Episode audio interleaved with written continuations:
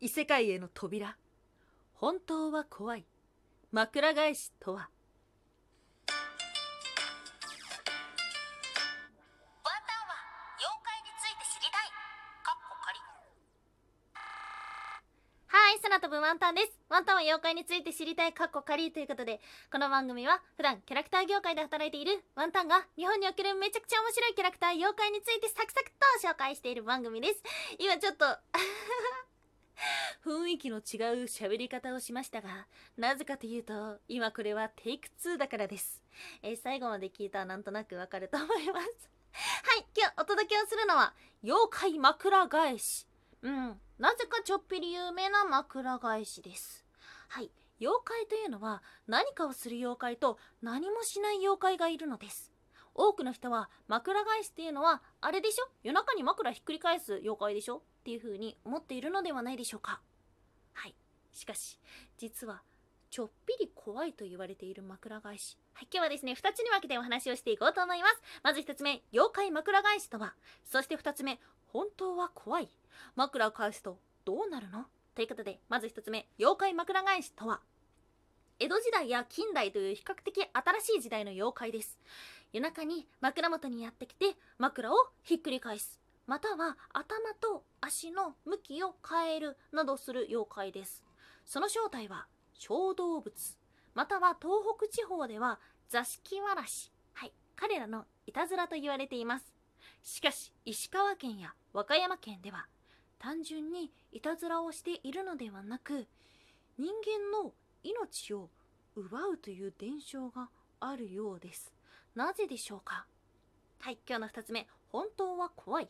枕を返すとどうなるの？ということですがそもそも枕ってなんだってことですよ。はい皆さんは枕の語源をご存知でしょうか？これもいろんな説があったのですが今回は2つ紹介をしましょう。魂の蔵と書いて玉蔵。または真実の真に座ると書く真蔵から来たと言われています。その意味は神様が降臨する場所または魂の器などと言われております。なぜでしょうか？私たちって夢見ることありますよね。その夢って現実世界のちょっとだけアレンジバージョンもあればもうなんかよくわからない力とかなんかよくわからない身体能力みたいなの兼ね備えてる時ってありませんか？古くから夢を見ている間は魂が肉体から抜け出していると言われていたそうです。私であって私でない状態みたいな感じですね。なのでその夢を見ている間に枕を返すということは魂が肉体に帰ることができなくなってしまうという信仰があったのです。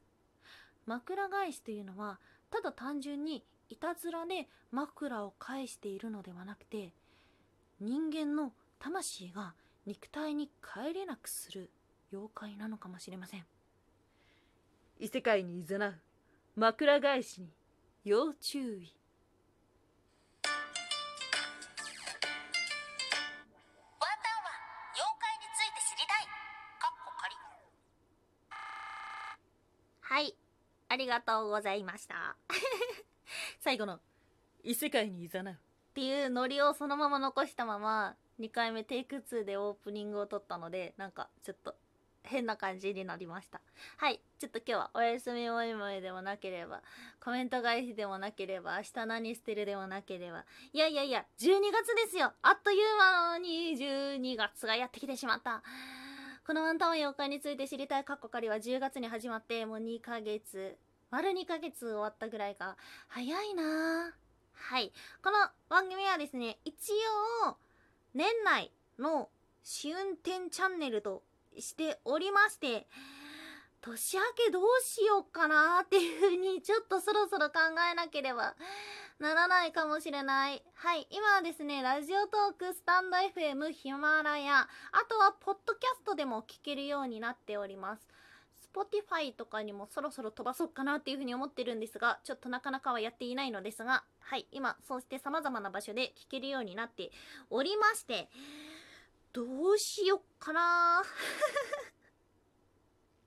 もともとあのーそのえっ、とこの番組を半永久的に続けるには問題がありますっていうことはですね一番最初の放送であのこのワンタンは妖怪について知りたいカッコ仮でお話ししてるんですけども確か3つあったと思う。1個が大変。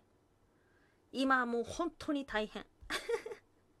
妖怪ってめっちゃたくさんいるんですけどやっぱ1エピソードになる妖怪っていうとねやっぱりねちょっと選ばないといけないっていうのが大変ですね。そして2つ目が怖い。これは相変わらず課題です。怖い。怖いんですよ本当に。今日の妖怪はそんな怖あでもなイラスト結構多い妖怪だったんでイラストが多い妖怪って本当に怖い。そして3つ目。あのワンタンはこんな感じでキャラクター業界で働いいていてこのさ妖怪っていうさ昔の現象だったりとかあとは文化っていうのがキャラクター化している妖怪ってめちゃくちゃ面白いなと思っているんですがこう聞いてくださってる方だったり世間の人たちは妖怪について知りたくないかもしれないっていうことですね。まあその辺がわかんないのでとりあえず3ヶ月やりますみたいな感じで始めたんですけどどうなんだろうな。うーん。ラジオトークはえー、一番伸び悩んでるけども多分やめません。はい。なぜかっていうとラジオトークさんから、えー、いろんな他のチャンネルに飛ばせるから。結局これがでかいかな。うんこれがでかいな。ポッドキャストも今ラジオトークさんの方から配信しているんで。はい。でヒマラヤの方もうーん多分うん今のところは続けるあと1ヶ月試してみてですね。まあありがたいことにあのトップページ掲載していただいたり今ランキング載ったりしているのでこうした時にですねちょっと頑張んないといけないなっていうふうに思ってるのですがあの単純な自分の収録環境の問題でヒマラヤ続けるのがちょっと厳しくてどうしようかなっていうふうに考えております。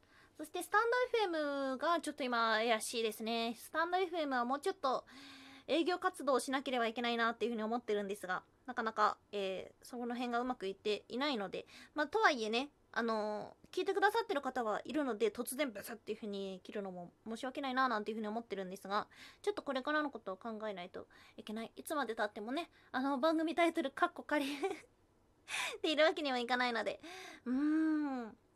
ね、ちょっと、ちょっとね、考えましょう。ちょっと本当に1ヶ月で考えて、うん、今のところの考えでは、継続するけどけどなんとなく継続してはいけないと思うので次継続する時には何か目標を持って継続するかあとはうーんまあただ自分は自分のうん好奇心のためにこの番組運用しているところがあるので、まあ、逆にそういうものを決めないで自分がやりたいからって言って続けるかもしれない。ちょっとその辺とかも全部含めてね考えようかな。ねいつまでもタイトル過去仮にするわけにもいかないしね。いやもうこれはこれでいい気もするんだけどね。はいということで。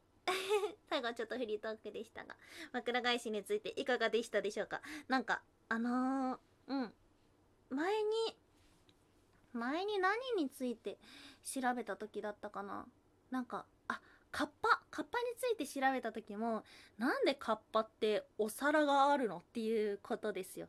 皿って何なんだっていう風に調べていくとお皿っていうのは食べ物を乗せるものっていうことで生命の象徴と言われているというような説があるんですね。うん、そんな風になんか妖怪について調べているだけだったのにその語源だったり何を象徴してるみたいなところにたどり着けるのってすごい面白いなっていう風に思ってだから今回は枕返しについて紹介をしました。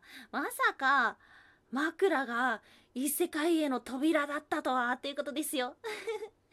あんたは枕あのベッドの上枕だらけの人間なのでね違う枕で寝たらそうなんかさ枕が変わったらさなんじゃらかんじゃらみたいな感じのことってさ何の意味も知らないで言ってたと思うんですけどなんかあ昔にはそういう信仰があったんだっていうふうに思うだけでちょっと楽しい雑学になるんじゃないかななんていうふうに思いますはい皆様も異世界にいざなわれないようにご注意ください。